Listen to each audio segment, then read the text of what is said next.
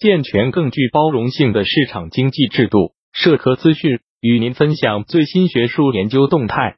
大家好，欢迎收听中国社会科学网音频节目。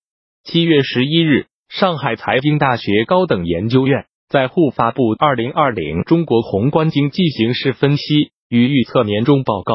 报告以疫情冲击下的世界变局与中国经济为主题，分析了新冠肺炎疫情对我国经济和世界政治与经济格局的冲击。阐释了当前中国宏观经济运行的特征与主要风险，并对如何促进经济增长给出建议。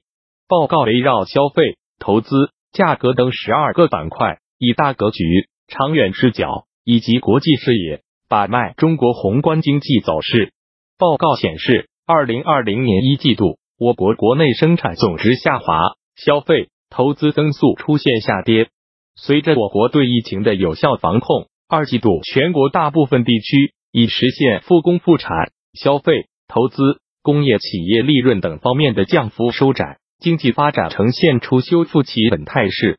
同时，受全球疫情蔓延及世界变局的进一步影响，全球产业链和供应链重新调整及贸易保护主义叠加，进一步加剧了经济下行压力，也增加了科学分析和预测风险及其防范的复杂性和难度。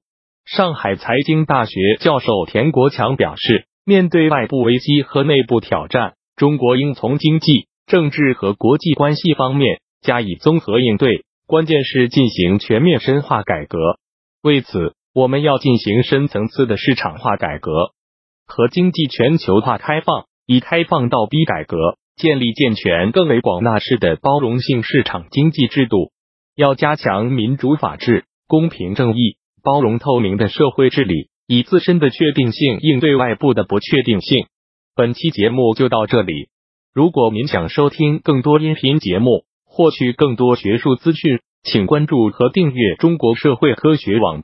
让我们携手共同打造哲学社会科学爱好者的精神家园。感谢您的收听，我们下期再见。